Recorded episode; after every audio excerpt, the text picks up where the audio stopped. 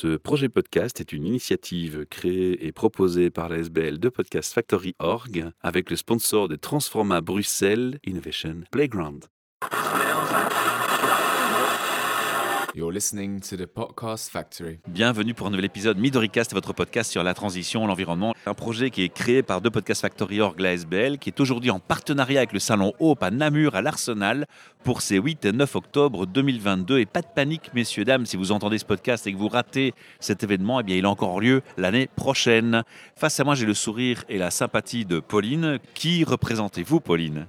Bonjour Michel, je m'appelle Pauline et je représente euh, l'atelier d'architecture d'intérieur Habité au naturel qui est Ah. situé à Angleur à Liège. J'aime bien le côté euh, habité au naturel. Le mot naturel me parle beaucoup. Donc il y a déjà des choses qui me donnent de l'énergie en vous écoutant.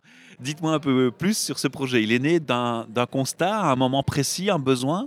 Il est né plutôt d'une envie de proposer une euh, approche de l'architecture d'intérieur différente de ce que euh, j'avais pu euh, vivre, expérimenter autour de moi en tant qu'étudiante, notamment en archi d'intérieur. Voilà, bah, vous êtes dans votre métier en fait. Et oui, c'est ça, c'est dans mon métier, c'est dans ma- mes cordes.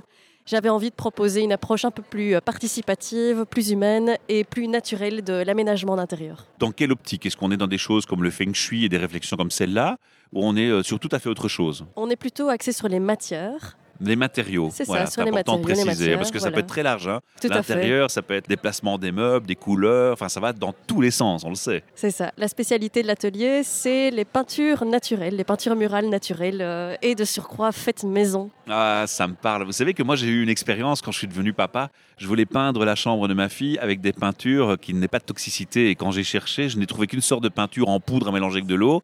Mais après, la difficulté, c'est de trouver quelqu'un capable de l'utiliser. Et c'était galère. Donc j'imagine qu'il doit y avoir de la demande. Il y a de la demande et l'atelier euh, facilite cette approche de la peinture naturelle de plusieurs façons, notamment via des ateliers qu'on organise euh, deux à trois fois par mois à Liège et Namur pour le moment. Vous formez les gens à utiliser ces matériaux. Oui, et à les fabriquer. Donc, on forme euh, les personnes à élaborer leur peinture murale à base d'ingrédients en poudre, euh, comme des pigments, de la chaux. Bah oui, c'est ça. Des Ça reste, argiles, ça reste toujours le même concept. Ça n'a pas évolué. Donc on a une matière solide ou en poudre qu'on va mélanger. Voilà, c'est ça. Il paraît que c'est difficile quand même. C'est très facile à faire. C'est euh, aussi simple que de faire une pâte à crêpes. Et ça, c'est pas moi qui le dis, c'est les participants des ateliers. Et puis, quant à la mise en œuvre des peintures, qui est, elle, euh, peut-être plus difficile à approcher, puisqu'elle se fait à la brosse, ça veut dire euh, qu'elle s'applique avec un très gros pinceau, du type pinceau colle à tapisser. Ah ouais. C'est très différent d'une application rouleau traditionnelle. L'aérographe, ça marchera pas quoi. Ah, ça peut fonctionner pour certaines peintures, si, si. Mais Ah ouais. c'est pas le mode d'application que je conseille le plus. Pourquoi Puisque la brosse, elle permet un effet très décoratif lors de l'application. Ça laisse, euh, chaque euh, passage de la main laisse une trace décorative. Ce qui veut dire que le mur prend réellement presque le caractère de son applicateur. Il y a Wow. du coup un lien très spécial qui se crée entre le mur et son habitant. Elle est géniale cette métaphore. J'adore.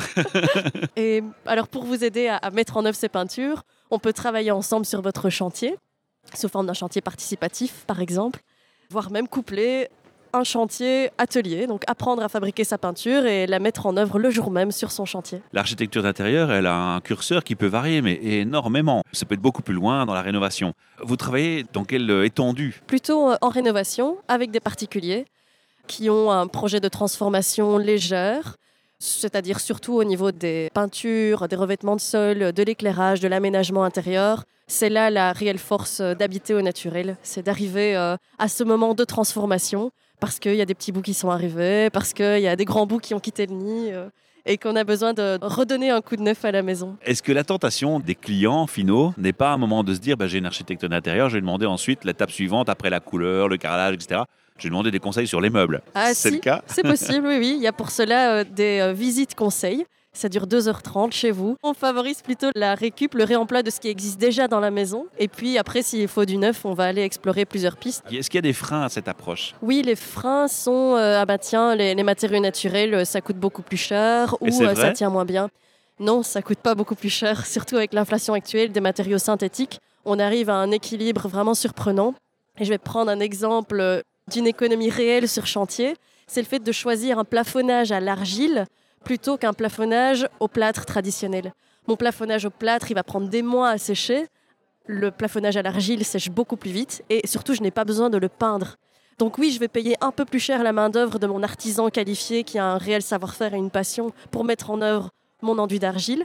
Mais après, je fais des économies incroyable sur euh, les peintures, puisque c'est un, un enduit naturellement beau et prêt Ah ouais, une fois qu'il est posé. Voilà un des nombreux exemples. Mais le plafond aussi peut être en argile ou euh, Il pourrait être peint avec une peinture à l'argile euh, sur des plaques de gyproc ou son alternative naturelle, euh, des panneaux de gypse recyclé. J'ai envie de tout apprendre maintenant. Vous m'avez donné l'eau à la bouche pour l'apprentissage. Donc, Ah, euh, la, la Belgique et notre petite partie de l'Europe regorge d'alternatives pour le bâtiment. C'est vrai? Oui. Bon, je crois que je vais devoir vous inviter parce qu'en 10 minutes, on n'aura pas le temps de faire le tour de tout.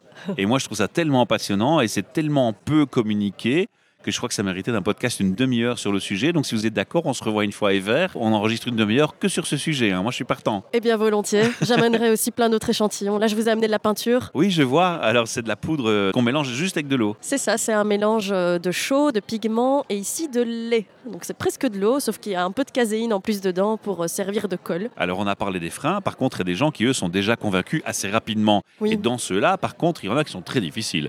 Il y en a qui vont un peu être comme moi euh, par rapport à ma fille. Euh, Oui, mais la toxicité, euh, quel est le niveau, quel est le danger, qu'est-ce qui est connu, qu'est-ce qui n'est pas connu? Oui. Parce que parfois, une bonne initiative, euh, elle peut passer ou à côté de quelque chose de peut-être un peu toxique ou pas. Alors ici, j'ai à cœur de présenter toute la composition de ces peintures, mais surtout de comprendre d'où ça vient, comment ça fonctionne, de quoi c'est fait.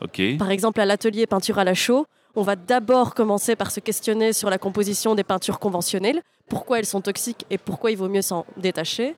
Mais ensuite, on ne va pas directement passer à la fabrication, euh, on va d'abord comprendre ce qu'on utilise. C'est quoi la chaux, d'où ça vient? Ok, c'est de la roche calcaire chauffée, d'accord, c'est naturel, mais ça demande de l'énergie pour être fait. Vous anticipez ma deuxième question. là. C'est Ah le oui, ah calcul oui, de oui. l'impact. Oui, oui, c'est Parce que c'est vrai qu'on peut trouver des produits sympas, des produits naturels, mais s'ils viennent de Chine ou s'ils viennent de, du Mexique et de l'autre côté du continent, transportés par des bateaux qui polluent, et finalement la balance entre l'équilibre du bien et du mal par rapport à ce qu'on veut faire sur la planète, ça commence à être compliqué, non? Tout à fait.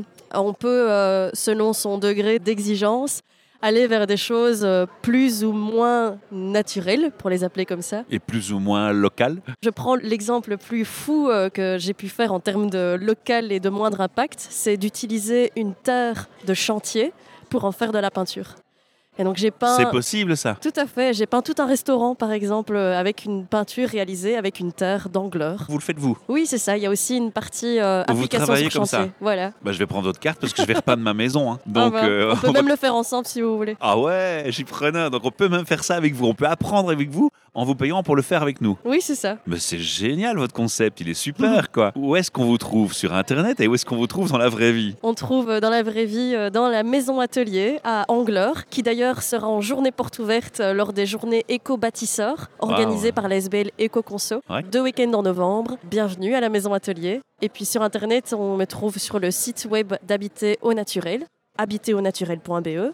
Et sur les réseaux sociaux, Facebook et Instagram. La question qui va suivre, hein, j'imagine, dans la tête des auditeurs, c'est oui, mais ça coûte plus cher. La partie peinture, par exemple, Ouais. allez, soyons fous, une peinture faite maison, à partir d'ingrédients poudre que vous pouvez acheter chez Habiter au Naturel, ça revient à, tenez-vous bien, 5 euros du litre. Ah ouais, donc c'est rien. Par contre, votre intervention, ça, ça va être plus cher quand même. Bah, par exemple, une visite conseil, pour être tout à fait concret, ça coûte 270 euros hors TVA. Et ah ça ouais, comprend ça notre rendez-vous avec la remise d'un rapport écrit illustré, des petits dessins, des chouettes photos d'inspi.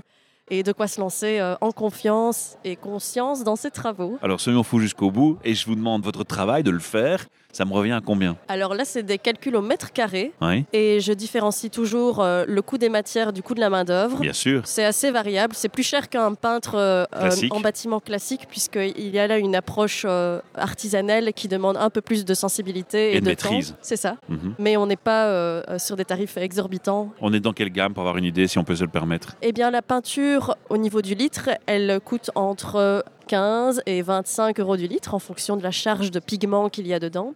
Et puis, au niveau du mètre carré peint, on est autour d'une vingtaine, d'une trentaine, quarantaine euros du mètre carré. Ça dépend beaucoup de l'effet recherché, du nombre de couches, de la complexité du chantier. Si on a une grande maison, une petite maison, euh, s'il faut faire les Si murs ou les arranger. euh, ou c'est voilà. ça, dans le fin fond de la Belgique ou euh, juste à côté de la maison. Oui, voilà. Alors, les Belges, ils sont comiques pour ça. hein, parce que euh, Bruxelles-Centre, Bruxelles-Nord, c'est loin. Et en France, ils font Marseille-Paris, c'est pas loin.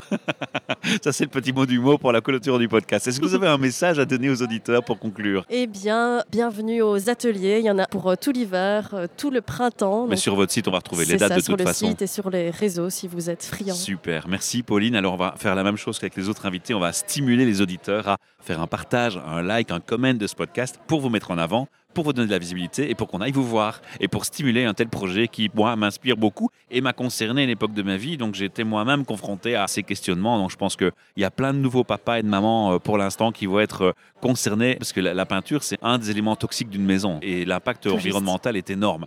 Donc, pour qui s'y intéresse un petit peu sur le sujet, n'y a pas grand monde à convaincre pour se dire euh, il faut aller voir Pauline. Merci beaucoup. Merci à vous. Au revoir. You're listening to the Podcast Factory. Ce projet podcast est une initiative créée et proposée par la SBL de Podcast Factory Org avec le sponsor de Transforma Bruxelles Innovation Playground.